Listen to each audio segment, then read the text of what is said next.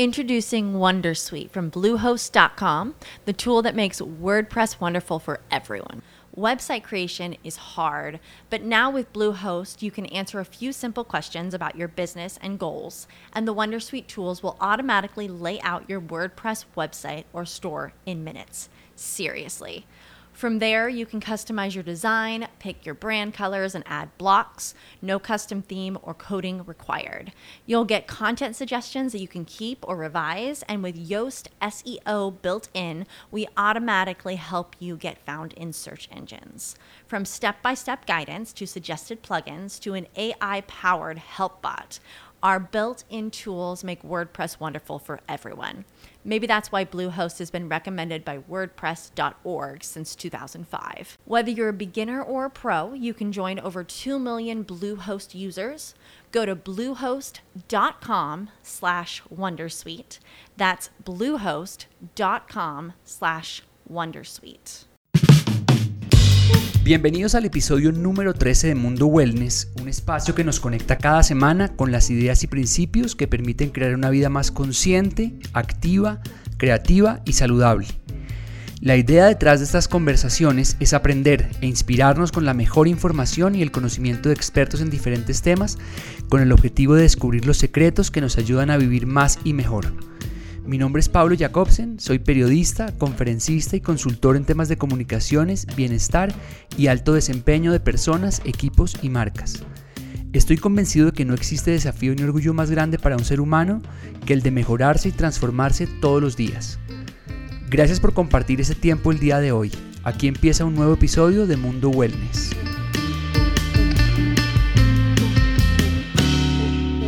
En el programa de esta semana les quiero hablar de la pasión, esa fuerza poderosa que nos impulsa hacia adelante y que nos brinda una plataforma maravillosa para desarrollarnos y crecer. Tu pasión puede ser cualquier cosa que simultáneamente te desafíe, te intrigue y te motive. Está relacionada con tu intuición y tus talentos, con aquellas cosas que te hacen brillar los ojos y te llevan a perder la noción del tiempo y el espacio. Piensa en que eres bueno o para qué tienes una aptitud natural, Olvídate de aquellas cosas para las que tienes talento pero en realidad no te gusta mucho hacer.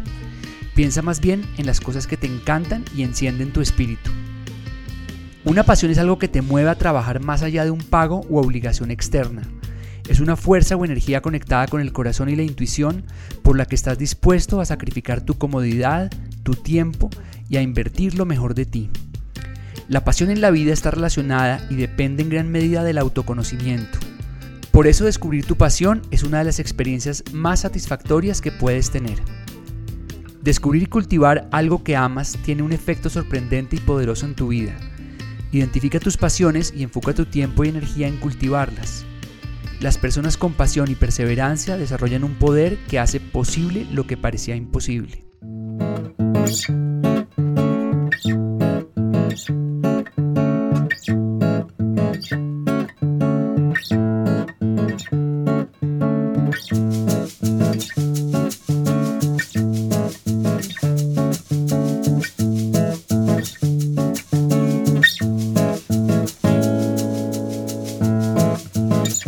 Invitado a Mundo Wellness esta semana es un buen amigo al que admiro muchísimo por ser un apasionado de lo que hace y en especial por la disciplina que aplica para alcanzar cada uno de sus objetivos.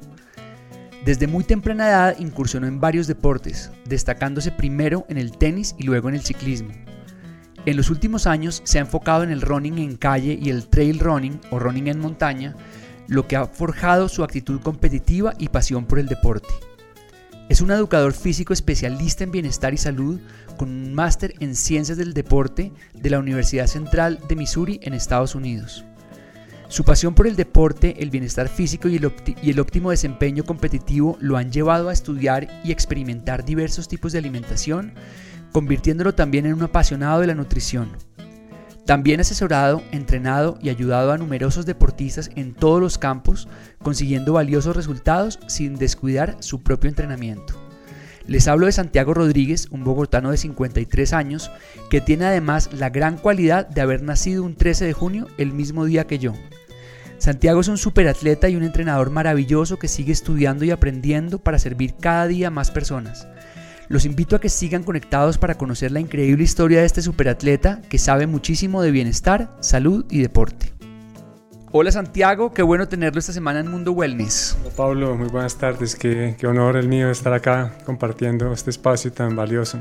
Y, y, sobre todo saber que nacemos el mismo día, se me ha olvidado y me encanta eso. Qué buena coincidencia. Y fíjese que no fue planeado, pero este es el episodio número 13 de Mundo Wellness y cumplimos el 13 de junio, entonces pues todo, nada es una coincidencia. Es una casualidad, qué maravilla. Qué bueno Santiago, pues qué rico tenerlo acá. Siempre he admirado mucho lo que usted hace y todo lo que sabe. Y una de las cosas que admiro en usted como deportista y entrenador es que es un tipo obsesivo. Ser obsesivo es una gran virtud porque implica invertir todo el enfoque y energía, poner el cuerpo y alma en una misma actividad. De hecho, una de las características de las personas más exitosas es que son obsesivas. ¿Esta dedicación absoluta por los temas que lo apasionan es algo con lo que creció o es algo que ha ido desarrollando con el tiempo?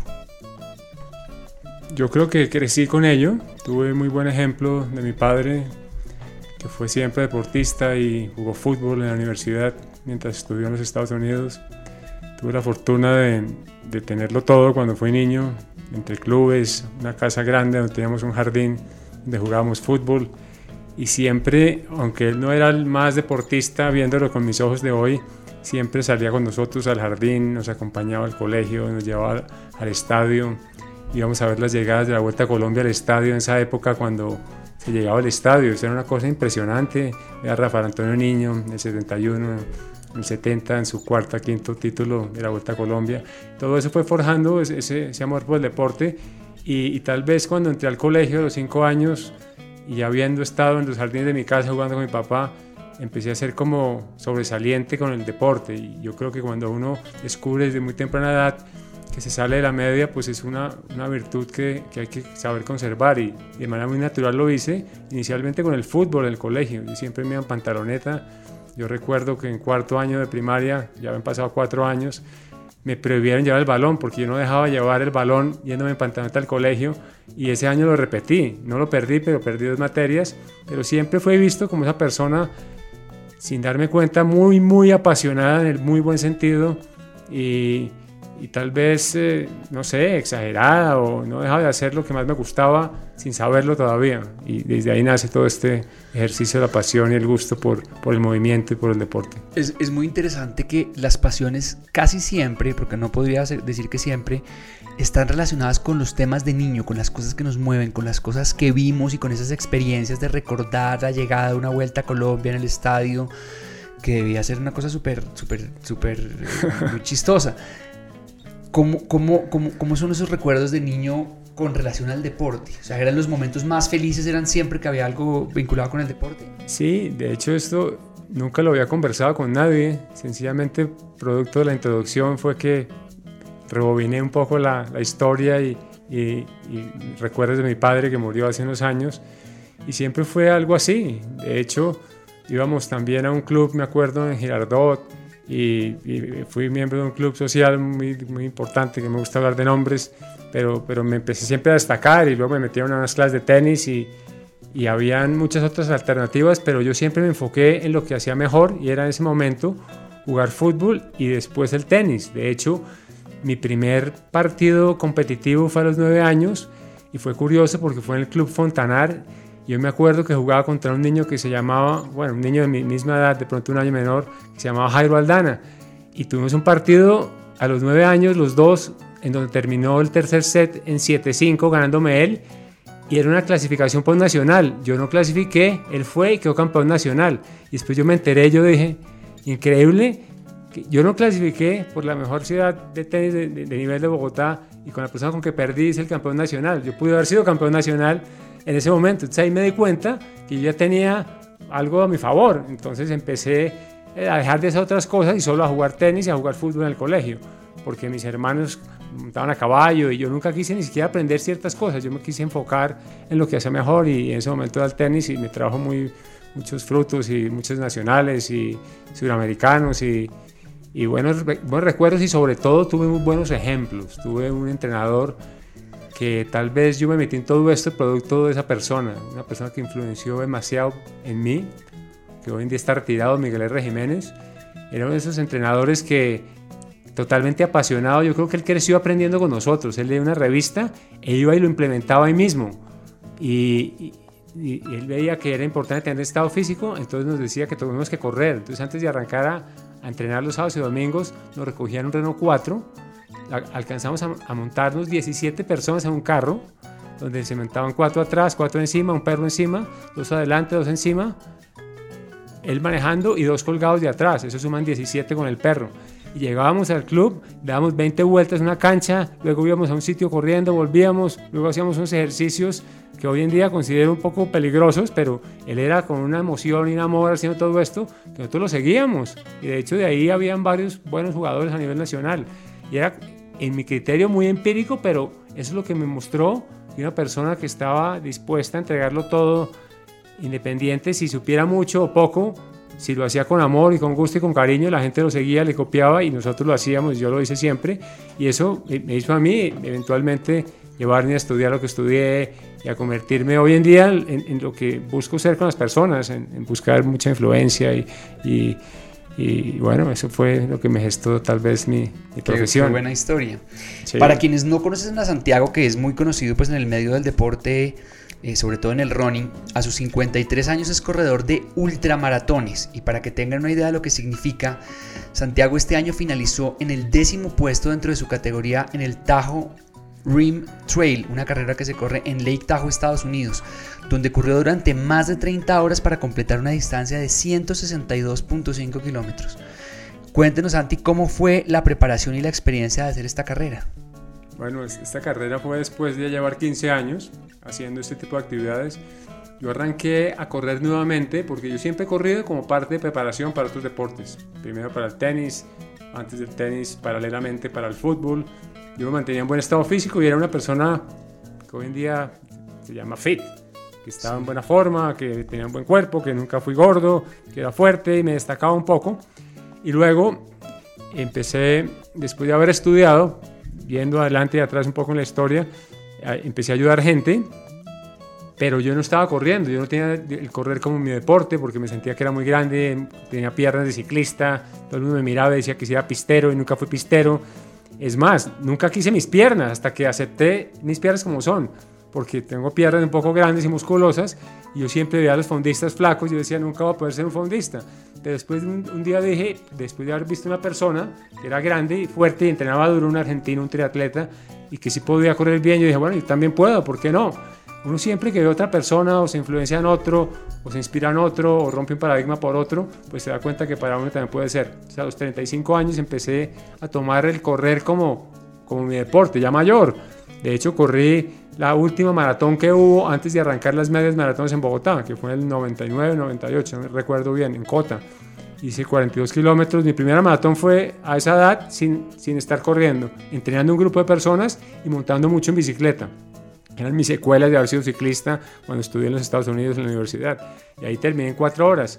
Después de 15 años, hace tres años, hice mi mejor tiempo en una maratón sin ser un gran corredor realmente en tres horas y diez. Yo quería poder lograr bajar una hora y no lo logré. Pero bueno, en ese camino lo que más me, me conectó fue el entrenar solo y en desarrollar mucha, mucho carácter a nivel emocional y, y mental para aguantar muchas horas. Y ahí hace en el 2006-2007 todavía no estaba el trail running en Colombia, entonces yo empecé a buscar carreras por fuera y fui a Argentina, a Patagonia, corrí 50 kilómetros, fui a Nicaragua, corrí 50 kilómetros, fui a Chile, corrí el cruce de los Andes y luego empezaron a haber carreras acá por parejas, por equipos y el nivel no era tan bueno, y inclusive me iba bastante bien todavía, entre los 35 y 40 podía meterme entre los 10 de, una carrera, en, en mi categoría casi siempre ganaba y en la medida que ha pasado el tiempo, y, la edad mía ha subido también, uno se empieza a dar cuenta que, pues, que esa fortaleza y esa fuerza, por más que la cabeza se desarrolle,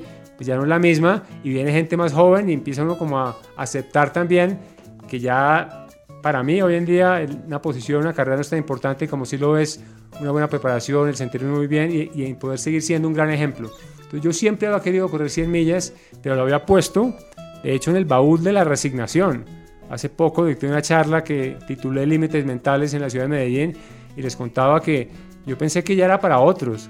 De hecho, yo empecé a entrenar gente que nunca había hecho nada, se puso en la cabeza eso y lo logró. Yo dije, no puedo creer que esas personas de cero, que yo las ayudé a arrancar, lo han hecho y yo no he sido capaz. Sencillamente no he sido capaz porque me ha faltado como la decisión de, ir a hacerlo, inscribirme, eh, conseguir los puntos de clasificación, porque todas esas carreras largas requieren esto. Y pasó todo hace 7, 8 meses, 9 meses en diciembre del año pasado, cuando un amigo que vive en Estados Unidos, venezolano, y me apoya con una marca de tenis que represento, me llamó a decirme, tengo un cupo para esta carrera, la pregunta es si tiene los puntos requeridos para participar. Y yo sí había hecho la tarea, yo estaba preparado para esa llamada, aunque no sabía que le iba a recibir. Y le dije, sí, tengo un par de carreras de 80, de 40. Me dijo, ah, bueno, tiene lo que necesita. Eh, ¿Te gustaría correr 100 millas? Y yo en ese momento, justamente, estaba con molestias, no me sentía tan cómodo corriendo.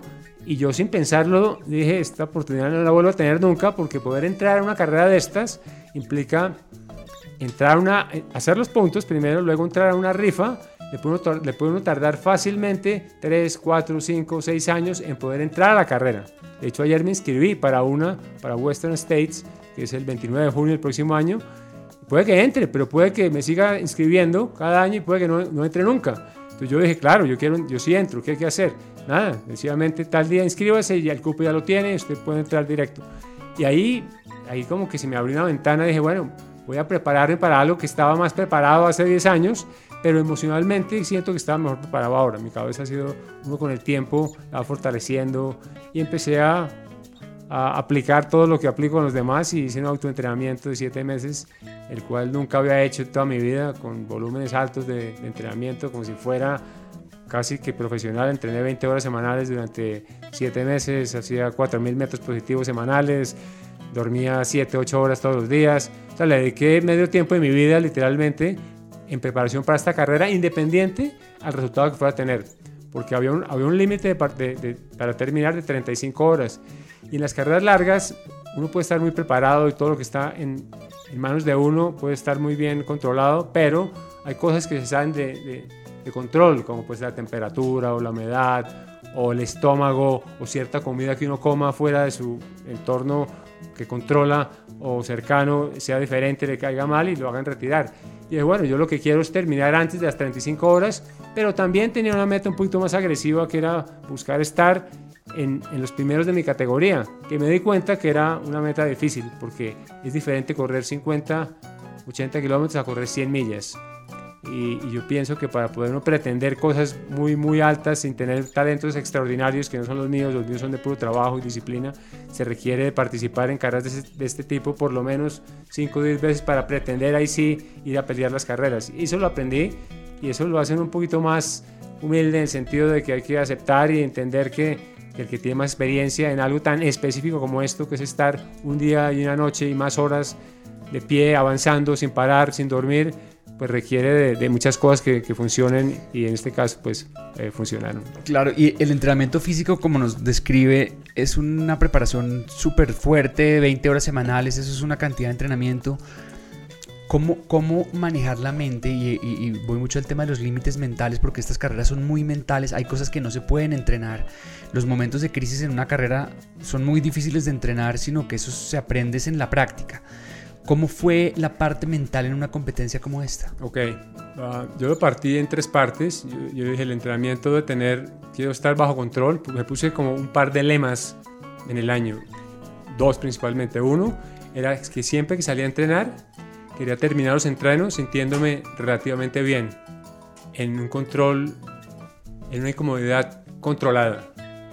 Y, y eso tanto en los entrenamientos largos como en las carreras que a lo largo del año que planifiqué carreras de 20, 40 y 80, dije quiero terminar, no quiero terminar ni deshidratado, ni reventado, ni, ni arrastrándome, sino todo lo contrario, quiero correr de menos a más, quiero poder tener la capacidad de aplicar el tema de la hidratación y la comida lo mejor que pueda para poderlo replicar el día de carrera.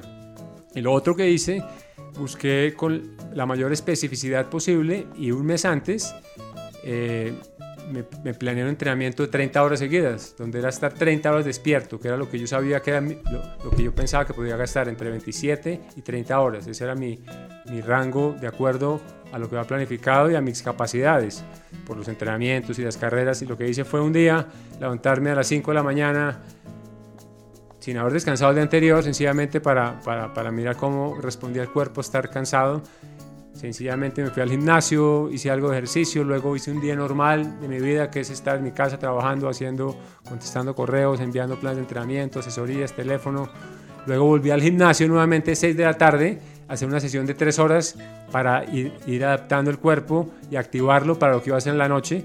Y ahí me, conecté con un buen amigo que iba a una carrera también en Chamonix, en, en Francia, eh, de Mont Blanc y salimos a las 9 en punto de la noche a los cerros orientales y estaba lloviendo cuando salimos. Y de hecho cuando salimos estaba ya cansado, yo apenas di el primer paso corriendo en la calle y le dije a mi amigo Alex, estoy cansado pero de eso se trata, vamos a, vamos a buscar estar de 9 de la mañana, vamos a ver el amanecer y vamos a estar caminando y corriendo, subiendo y bajando montañas con frío, con calor, con lo que pase. hubo, hubo momentos incómodos de mucho frío, hubo lluvia, hubo algún par de caídas leves, hubo perros en el camino, pero hubo unas sensaciones que, que solo se pueden experimentar y vivir cuando está uno ahí.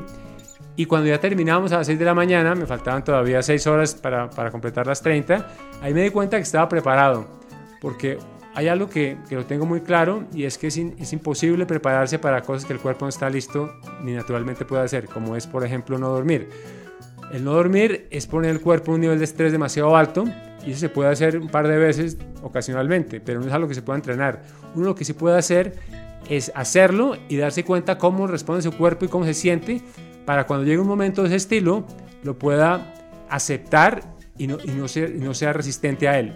Y es algo que yo he aprendido mucho. De hecho, oyendo un podcast esta mañana que hicieron eh, con esta niña fabulosa Xiomara. Xiomara que le, comentó sobre el método de Wim Hof de respiración. Yo lo practico todos los días y, y, la, gran fortaleza de este método de respiración y, es cómo adaptarse al frío, es no resistir al frío. Es por ejemplo estando arriba en el páramo con Alex, que ambos somos de, niveles de forma de pensar parecidas, nos quitamos la camisa, helado, el, y, es algo que se entrena, uno se adapta a, las situaciones, es no hacer resistencia a lo, a lo que a uno no le gusta o a lo que es difícil para el cuerpo. Y eso tiene que ver con todos esos conceptos. Las carreras tan largas son así, las carreras tan largas uno se cae muchas veces pero se, levanta. Y mi otro lema, que no lo, no lo continúe para ir hacia atrás nuevamente, era siempre avanzar, siempre avanzar. A mí siempre me preguntan, pero un momento, esa carrera es por etapas, ¿cuántas veces durmió? Eh, no, no, es una carrera punto a punto y uno hace su planificación y decide cómo y cuándo para, cuándo duerme, cuándo descansa.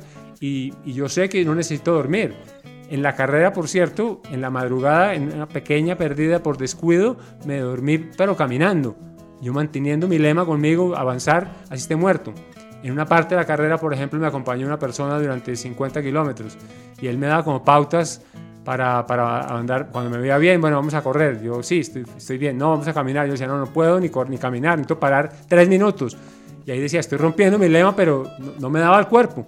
Pero curiosamente, o o confiando también en el entrenamiento, en lo que uno ha hecho por tanto tiempo, el cuerpo se recupera. Y si uno se ha hidratado y ha comido y uno tiene como esa, ese, ese, fiel compromiso con uno mismo. De, si hay preparación. Si hay preparación, porque muchas veces la gente dice que todo es cabeza. No, todo es cabeza después de que todo se haya hecho al 100%. Después de que haya preparación. Claro, si uno ha entrenado como es, si ha comido como es, si ha descansado como es, si su, su cabeza tiene la claridad como es, la cabeza después es la que le ayuda a uno en un 80% a pararse de esas dificultades y a decir, a ver una montaña allá arriba, como la estoy viendo acá en esta ventana tan bonita, y estar sin poder dar un paso y me toca subir hasta allá y, uno dice, yo voy a llegar, sencillamente me la voy a tomar con más calma y eventualmente de pronto me siento mejor en el camino y así es, uno llega allá arriba y se siente mejor. Yo me acuerdo en esta carrera, curiosamente, faltando 15 kilómetros, yo usé muchos bastones porque para tantas subidas ayuda mucho pero tantas horas nunca lo había hecho. Pues tenía la espalda destrozada y en un punto de habituallamiento le pedí el favor a uno de los médicos que me diera un antiinflamatorio o un analgésico y me dio, me acuerdo que creo que dos Tylenol me, dio, me los tomé y fue como si hubiera sido un doping. Yo, a mí se me fueron todos dolores. Yo creo que es una combinación de que me ayudó un poco el analgésico, pero también la euforia, la emoción y la alegría de saber que uno ya lo está cerca y que lo ve posible que va a terminar, porque uno todo el tiempo tiene esa duda de que si el cuerpo me responde y no puedo avanzar, ¿qué hago? No hay nada que hacer. Yo me acuerdo que mis últimos 14 kilómetros de carrera, que eran 4 subiendo y 10 bajando, fueron los mejores 14 kilómetros de la carrera. Los hice creo que Introducing Wondersuite from Bluehost.com, the tool that makes WordPress wonderful for everyone. Website creation is hard, but now with Bluehost, you can answer a few simple questions about your business and goals, and the Wondersuite tools will automatically lay out your WordPress website or store in minutes. Seriously. From there, you can customize your design, pick your brand colors, and add blocks. No custom theme or coding required. You'll get content suggestions that you can keep or revise, and with Yoast SEO built in, we automatically help you get found in search engines. From step by step guidance to suggested plugins to an AI powered help bot, our built in tools make WordPress wonderful for everyone. Maybe that's why Bluehost has been recommended by WordPress.org since 2005. Whether you're a beginner or a pro, you can join over 2 million Bluehost users. Go to bluehost.com slash Wondersuite. That's bluehost.com slash Wondersuite. Como nuevo cliente de Western Union, puedes disfrutar de una tarifa de envío de 0 dólares en tu primera transferencia internacional de dinero en línea. Envía dinero a los tuyos en casa de manera rápida, fácil y conveniente. Visita westernunion.com o descarga nuestra app hoy mismo y tu primera tarifa de envío corre por nuestra cuenta. Aplican ganancias por cambio de moneda. No disponible para tarjetas de crédito y envíos a Cuba. Servicios proporcionados por Western Union Financial Services Inc. NMLS 906983 o Western Union International Services LLS NMLS 9069 en hora y 10 minutos, que es como si hubiera corrido, no sé, a un paso de 5 minutos el kilómetro, que es bastante bueno para una persona aficionada y, después de 25 horas es, es, casi imposible pensar que uno puede hacer, pero uno lo hace. Pero hasta que no lo siente, lo vive y, se lo demuestra, nunca cree que es posible. Esa analogía de correr en montaña es maravillosa porque muestra mucho algo que, que, que, las personas en la vida diaria nos cuesta trabajo y es uno, salir de la zona cómoda. Y dos, es como aceptar la incertidumbre. No sabemos cómo va a reaccionar el cuerpo, no sabemos cómo va a estar el clima, no sabemos si nos vamos a sentir de determinada forma, no sabemos si vamos a tener una caída. Pero es como en la mente es como poner esa determinación de estoy preparado, me he preparado para esto, eh, creo que puedo llegar, tener una motivación probablemente interna y externa de culminar la carrera porque, porque eh, también es muy bonito de esto que ya no importa en qué posición llego, sino, y, sino, sino es terminar, es más el reto conmigo mismo que con los demás, porque a ese nivel, digamos, ya empieza uno como a dejar de competir con los otros y es más la competencia con uno mismo. ¿Cómo es ese tema de salir de la zona cómoda? Para usted como que lo busca como instintivamente salir de la zona cómoda. Sí, yo creo que certidumbre no existe. La certidumbre es que vamos a morir algún día y no sabemos cuándo. De resto, hay una incertidumbre enorme, asiste uno muy bien preparado. Porque tantas cosas suceden. De hecho, yo me acuerdo haber visto una persona que me pasó, un gringo un poco menor que yo, creo que era, seríamos de la misma categoría, me pasó como un animal, rapidísimo. Y al final de la carrera, yo iba bajando rápido y me pasó una persona muy delgada, muy rápido. Y dije, ¿este tipo dónde salió? Yo nunca lo había visto era el pacer de la persona que me pasó a mí, que iba un poco más adelante, que en algún momento tuvo un mal momento y seguramente le tocó parar varias horas porque era uno de los favoritos de la carrera. Y uno se da cuenta que yo terminé con ellos. Y terminando con ellos me caí, esta persona con una actitud no tan buena no, no le importó y siguió porque estaba muy molesto consigo mismo porque era favorito para la carrera y terminó en lugar de ser 20 y pico de horas que era su presupuesto hizo 30 y un poquito más y ahí es donde, donde yo digo, al final, ¿qué importa? Al final solamente hay un ganador, al final solo uno puede ser el, más, el más fuerte, pero si, si, uno tomara eso como la única consigna cuando uno va a hacer algo, pues la frustración sería tan grande que, que no habría toda esta cantidad de gente participando y viviendo esas experiencias en el día a día. Y es, es tener como la convicción de, de, de estar muy apasionado y enfocado por este objetivo, pero adicionalmente de saber que nos lo ha entregado todo, que ha dejado la piel, que se ha exprimido. Ese ejemplo, no sé si lo, ha escuchado Pablo, de que sale un limón, que sale una naranja, que sale una mandarina, pues sale mandarina, limón y naranja, pero que sale de uno cuando exprimen. Ahí es la respuesta que uno tiene que, vivir. Y hay veces que mucha gente no lo ha vivido y mucha gente se restringe esa, esa, oportunidad de exprimirse y dejar la piel o dejarlo todo en cualquier actividad. Y en una actividad como estas, inevitablemente hay que hacerlo, porque si no, uno no termina. Es uno se le pasa por la cabeza 100, 120 veces en el siguiente puesto, vamos a ver qué pasa. Pero sí, es, es muy de adentro y, y al final no es, es, es por, es, de adentro, no es por nadie tampoco, porque uno muchas veces dice que hace cosas por los demás y eso yo creo que no es cierto. Claro. Eh, ese tema de las carreras es espectacular porque yo creo que podríamos quedarnos horas hablando, pero hay un tema que me llama mucho la atención de lo que hablamos ahorita y, lo hablé con Xiomara la semana pasada sobre el tema de la respiración y la importancia de la respiración. No solamente en el deporte, porque las personas en la vida diaria no se dan cuenta de lo importante que es respirar bien, se nos ha olvidado respirar bien. ¿Cómo es ese método de, respiración de Wim que usted practica? Ok, yo, yo soy un, un, no sé si obsesionado, pero apasionado de seguir personas que me, que me, que me atrapan de alguna manera en algún área. Él es una de ellas hace un tiempo y decidí investigar un poco y, y, lo estoy practicando hace unos meses. Wim Hof es una persona que pasó por un dolor muy grande. Él es holandés, tiene 60 años hoy en día y, y en el proceso de búsqueda muy espiritual, habiendo pasado por, por yoga y por el mindfulness y por todo tipo de meditaciones, por asanas, etc., él siempre encontró que tenía una cercanía con el frío. Y de ahí nace todo esto y por eso lo quiero compartir. Nosotros en el occidente, sobre todo, nos estamos siempre resguardando de lo, de lo, de lo que nos, nos incomoda. Y la invitación que él hace es no resista a lo que es natural. Lo que es natural es que el, cuerpo se adapte. En el caso de él, él lo hizo hacia el frío. Hay otra gente que lo hace hacia el calor. Pero hacia el frío, él, ha logrado conseguir cosas. Pues es una persona que tiene algo así como 26 Guinness Records en todo tipo de condiciones, todo con frío. Entre ellas, por ejemplo, subir a la Concagua y bajar en sin camiseta, estar a, a 7000 metros en el Everest, ya con varias personas entrenadas por él.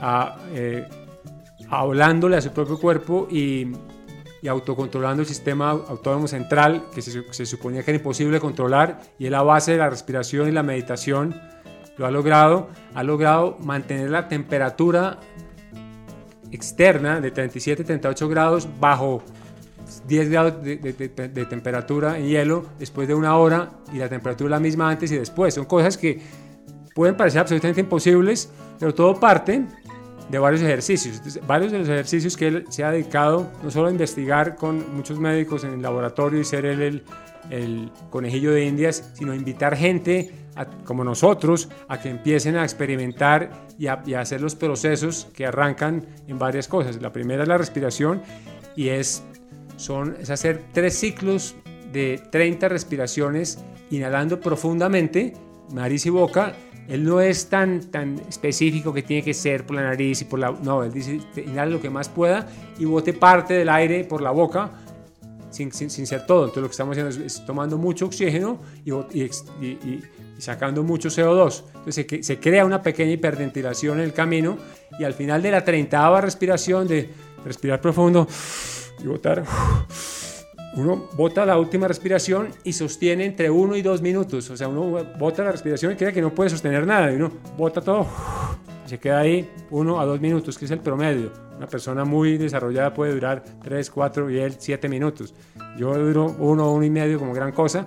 Pero no se trata de martirizarse, que uno se pone rojo y que no puede respirar y hasta cuando sostengo, sino dejarlo natural. Hay veces duran un poco más. Yo ni siquiera lo cuento con, con un cronómetro. Hay gente que sí, a mí me parece que que el solo hecho de contar las respiraciones ya entra en una meditación absoluta, porque si uno mira, el concepto de la meditación es buscar aislar pensamientos que se vienen todo el tiempo, que es inevitable. Entonces, el estar contando la respiración, el estar sosteniendo la respiración, ya lo, lo mantiene uno tan enfocado en eso, que sin darse cuenta está en un estado de meditación muy valioso, muy interesante. Entonces uno hace eso, bota el aire, sostiene unos minutos, luego lo toma nuevamente sostiene 15, 20 segundos y hace eso tres veces, tres ciclos. Lo repite tres veces. Posterior a eso, entra una adaptación al frío. Entonces la recomendación, la recomiendo para todos que estén oyendo esto y la hagan, es a que se bañen con agua helada. Pero helada es helada durante un día y luego dos, pero súmenlo tres semanas, cuatro semanas, ojalá siquiera tres semanas y, y, y aumenten, arranquen con un minuto. Pueden arrancar con caliente y lo pasen al frío pero, pero eventualmente puede ser frío. Si hay la opción de meterse a una, a una tina con hielo, esa es una buena opción. O a una caneca helada con hielo, es otra buena opción. O a un agua de chingaza en, en altura 3.500 metros y quedarse ahí un par de minutos, es otra buena opción. Pero como eso es tan de vez en cuando eso no, no, no, no, tiene continuidad, no es válido. Por eso la, la, bañada diariamente es algo que es posible.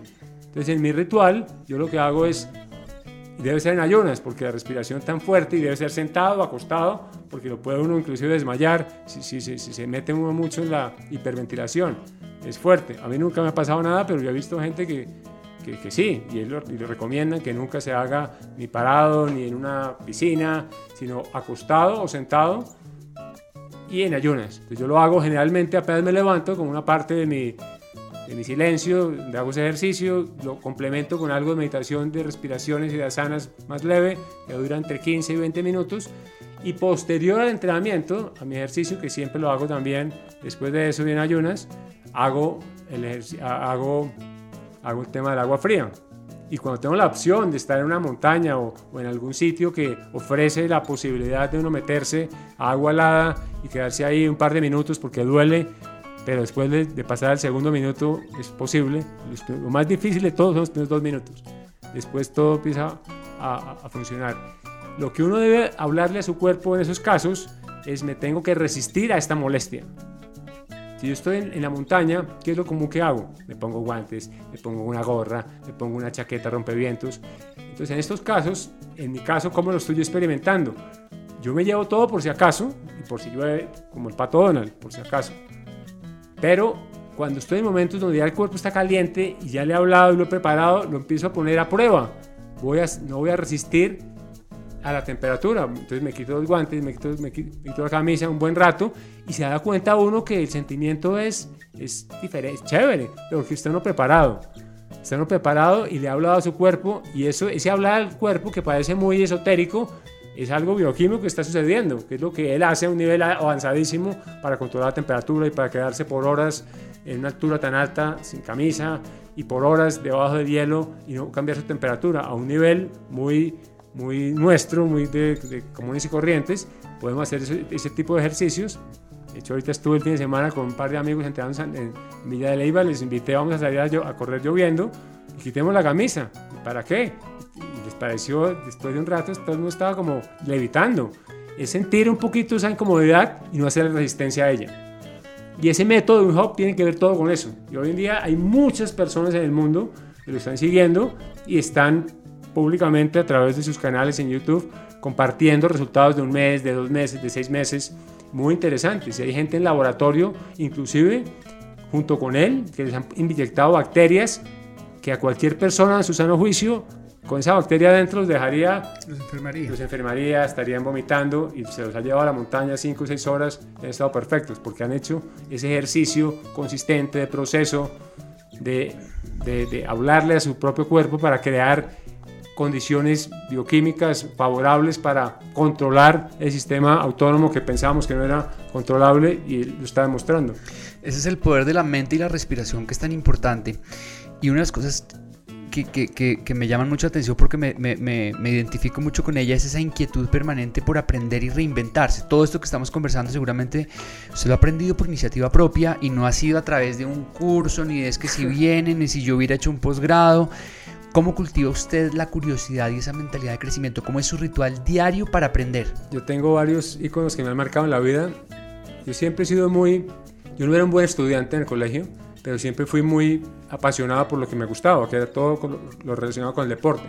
Cuando estuve en el tenis, una vez en un torneo que se llamaba un, un torneo de, de profesionales que enseñábamos tenis en Boca Ratón, una señora del club donde yo trabajaba me dijo, usted, usted es un real estudiante del, del, del, juego. Y me encantó el concepto que me dijo y me, yo me la pasaba tratando de cómo enseñar mejor, cómo, cómo trabajar mejor con los niños y buscaba siempre, iba un poquito más adelante. Y eso es lo que siempre he hecho. Hace poquito alguien me dijo, necesito que me mande sus credenciales. Ahí me dio una risa, yo le dije, ¿qué que le mande? Las fotocopias de mi maestría, si yo se las mando porque de pronto no me creyó. Y yo le mandé, yo dije, pero eso no tiene nada que ver, eso no tiene nada que ver con lo que yo sé hoy en día. Lo que yo sé hoy día, todo ha sido porque he sido mi propio experimento y la gente con que he apoyado y además porque me la paso de manera muy, muy, muy simple, siguiendo personas y leyendo y estudiando como cualquier persona que le gusta algo, pero sin parar. Entonces cuando la gente dice que, uy, que no veo la hora y el momento de terminar el doctorado o el máster para nunca más estudiar, yo digo, Dios mío, es como nunca querer más trabajar, no tener propósito. Yo creo que yo soy un estudiante de la vida, de la vida activa, de la vida saludable, equilibrada y sobre todo que sea sostenible en el tiempo. Ese es como mi lema y mi misión y visión de vida en mi marca personal y en lo que yo hago y en lo que trato de mostrar a la gente a través de parte de mi ejemplo y parte de lo que la misma gente me enseña y podemos comulgar para, para crecer. Pero sí, yo creo que el que quiere hoy en día tiene todas las herramientas, lo que pasa es que sí debe tener una buena guía, un buen mentor para que lo direccione hacia dónde seguir o a quién seguir cómo seguirlo, porque hay demasiada información de todo tipo. Yo creo que hay información muy de altísimo valor, pero hay información también muy, no tanto, no, mediocre, porque no creo que nadie es mediocre, pero sí, por ejemplo, una persona muy, muy joven que está experimentando, pero es muy hábil transmitiendo, o es muy elocuente, o es muy bonita, pues va a tener miles de seguidores, y de hecho los tienen. Hay gente de 15, 20 años que son los monstruos. Y si no ven los contenidos, son flojos, pero, pero no hay que ver el contenido de esas personas, hay que ver la capacidad que tienen de la acción, de hacerlo, de, atreverse, y eso es maravilloso, y eso, de ellos aprendo también. De sigo gente muy joven. maravillosa la idea de ser estudiante de la vida y de, y de tener unos mentores que podemos escoger para que nos guíen y para, para que podamos reinventarnos a través de las experiencias y las historias de personas que tienen un conocimiento pues muy especializado. Cuéntenos un poco de las charlas y talleres que está haciendo en este momento. Ok, producto, uno, uno nunca sabe, como dice el dicho, para quién trabaja, ¿no? A mí, en algún momento, oyendo tantos audios y tantas cosas, yo decía, yo, ¿cómo puedo poner esto en, en, en, uso y a servicio de los demás? Yo veía que los demás lo hacían y al final es un tema de paciencia y de seguir haciéndolo. Y yo, yo me he reinventado un par de veces en mi vida o, he cambiado mi rumbo un par de veces. Una fue a los, cuando dejé el tenis competitivo, 16 años. Luego fue cuando volví a, a trabajar como en el tenis, producto de, de, supervivencia, y ahí me quedé como hasta los 29. Y luego ese fue mi último puesto. Y ahí a partir de ese momento dije en mi vida, yo quiero ser independiente. Y ahí ha pasado muchas cosas desde haber entrado a una multinacional multinivel y aprendí muchísimo en crecimiento personal, y en, y en aceptar y en, y en, pensar más en positivo, una serie de cosas, pero paralelamente tenía un poquito oculto lo que más quería hacer que lo que estoy haciendo ahora, que es todo el tema de lo que estudié y aplicar todo esto. Y, y en el camino de tanto ver cosas, pues yo dije, bueno, voy a montar cosas mías, porque que al final, hay me da risa porque alguien dice, eso no es de tal persona, le tocó devolverse 300 años, que todo es de alguien finalmente, o alguien lo ha dicho hay veces nos, nos pasa el crédito, pero entonces lo que, lo, que, lo que decidí hacer fue empezar a montar presentaciones y charlas. Y yo antes lo hacía sin, sin cobrar, pues cuando trabajaba en esta, esta, esta multinacional multinivel, pues yo me daba cuenta que era bueno hablando con la gente en público, muy creíble, porque siempre lo que he hablado ha sido de mi experiencia y soy congruente con el mensaje, ni, ni, ni exagerado, ni muy poco, pero, pero, pero lo que lo que siento, vivo y hago es en la misma dirección, entonces dije, ¿por qué no hacerlo ahora con todos esos temas de, de vida activa, saludable y sostenible? Y he montado pues charlas y talleres y ahorita estoy en varios proyectos andando donde tengo talleres donde mido composición corporal y evaluamos resultados, otros talleres sobre hábitos de una vida activa, saludable, hábitos profesionales, hábitos sociales, personales. Tengo sobre ayuno intermitente, que son temas que me fascinan, con la nutrición a temas con nutrición a base de, plantas y, alimentos no procesados. Y tenía una empresa que me contrató para 10 talleres y ahí voy, ahí tengo otra que me va a contratar. Entonces, me están creando nuevas aristas en mi, en mi vida, de las cuales, eh, por haberle puesto orden y, amor, sin saber nunca cuándo, me van a dar de vuelta dinero. Que eso, al final, esta charla en Medellín, me, entrenó, me entrenaron durante 6 horas para hacer la charla con un formato de TED, que yo nunca lo había hecho tan corto yo dije, así no me paguen nada, yo lo voy a hacer. Y me pagaron muy bien. Entonces, yo digo, bueno,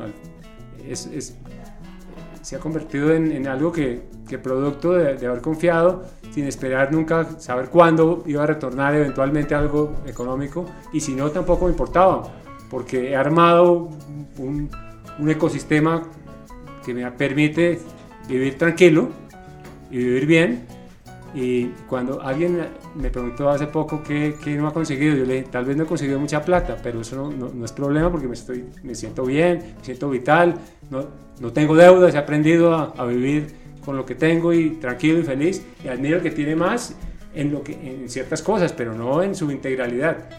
El ecosistema que, que estoy construyendo pareciera un poco tarde en la vida, que para mí eso creo que no tiene edad, me tiene súper emocionado. Maravilloso. Yo creo que qué bueno que, que, con toda esa experiencia lo pueda compartir con muchísima gente y con muchas empresas. Eso me parece que es vital en el mundo de hoy. Santiago, si usted, si yo le pidiera que definiera su propósito de vida en una palabra, que de repente es difícil en una sola palabra, pero ¿qué, qué palabra se le viene a la mente cuando yo le pregunto por su propósito de vida? Influencia. Influencia. Influir sobre los demás. Influir de manera positiva, de la mejor manera que puedo, en cualquier condición neutra en la vida. Maravilloso. Creo que todas las condiciones son neutras y ese es nuestro gran problema en la vida que tenemos, que vemos todo arriba o abajo y siempre la vida es una serie de matices de grises que hay que aprender a, a encontrarse en ellos. Siempre hablamos en este programa de la importancia de la claridad mental y una de las cosas más importantes es poder definir el propósito de vida y si lo podemos definir en una palabra, como lo acaba de hacer Santiago, que lo tiene clarísimo el tema de la influencia sobre los demás, es cuando más podemos alinear nuestros pensamientos, creencias y acciones, que todo vaya en la misma dirección para que nosotros desarrollemos nuestro máximo potencial. Santiago, pues ha sido muy enriquecedor conversar hoy con usted y dejarnos contagiar por esa pasión y deseo de mejorar cada día. Admiro su sencillez y vocación de servir a los demás, su generosidad para compartir el gran conocimiento que tiene. Además de la fecha de cumpleaños y el signo Géminis, compartimos también la pasión por el deporte y un propósito de vida similar que nos mueve a utilizar las experiencias de vida y el conocimiento que tenemos para servir al mundo y a los demás. Gracias por su tiempo y generosidad el día de hoy. Creo que nos quedó muchísimos temas para, para, conversar. En la entrevista que tenía me tuve que salir para hablar de diferentes cosas para que no se nos haga tan largo el programa, pero gracias por, por este espacio y haber podido conversar y lo voy a volver a invitar para que sigamos conversando más largo. gracias Pablo. Un placer. Santiago, para las personas que lo quieren seguir y conocer lo que hace en sus redes y en su página web, ¿dónde lo encuentran? Me pueden encontrar en la página por sr24fit.com o en Instagram por arroba sr24fit y por fanpage en Facebook también sr24fit. Buenísimo. Entonces ya saben, SR24Fit en las redes sociales y en la página web sr24fit.com. Eh, sigan a Santiago, tiene un conocimiento y comparte cosas increíbles, entonces les recomiendo muchísimo que, que estén ahí conectados. El libro que recomiendo esta semana se llama El placebo eres tú de Joe Dispensa. El placebo eres tú. ¿Qué pasaría, pregunta el autor, si las personas creyeran en sí mismas en vez de confiar en algo externo? Apoyándose en los últimos hallazgos científicos, Joe Dispensa nos ofrece infinidad de ejemplos de las posibilidades de la mente para cambiar nuestra vida. Lo que es aún más interesante, nos enseña a utilizar la denominada ciencia de la transformación para ejercer nuestra capacidad innata de creación y sanación en nuestro cuerpo y en nuestra vida en general. El lugar que recomiendo esta semana es una tienda de muebles, diseño y accesorios de decoración de muchas partes del mundo llamada Cambora. Es un edificio espectacular de seis pisos en Bogotá con toda clase de objetos absolutamente hermosos, piezas únicas de arte que inspiran y le dan un toque único a cada espacio de la casa. Lo encuentras en Instagram como Cambora Deco o en su página web www.cambora.com. Cambora con K. La frase que me está inspirando esta semana es de Thomas Edison y dice, nuestra mayor debilidad radica en renunciar demasiado pronto. La forma más segura de tener éxito siempre es perseverar e intentarlo una vez más. El reto para esta semana es eliminar o disminuir al máximo el consumo de azúcar. Según el doctor Mark Hyman, experto en medicina integrativa, el consumo de azúcar es la raíz de la epidemia de obesidad que existe en el planeta y de muchas enfermedades crónicas. Sé consciente de lo que consumes y dale a tu cuerpo solo lo que le hace bien.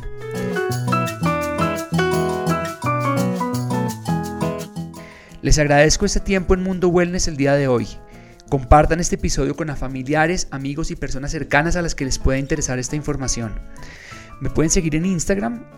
Mi cuenta es pablo.jacobsen, en mi canal de YouTube con el mismo nombre y en mi página web www.pablojacobsen.com. No olviden conectarse a Mundo Wellness la próxima semana para descubrir cómo pueden llevar su vida y su bienestar al máximo nivel. Un abrazo y una semana llena de retos y experiencias positivas para todos. Chao, chao.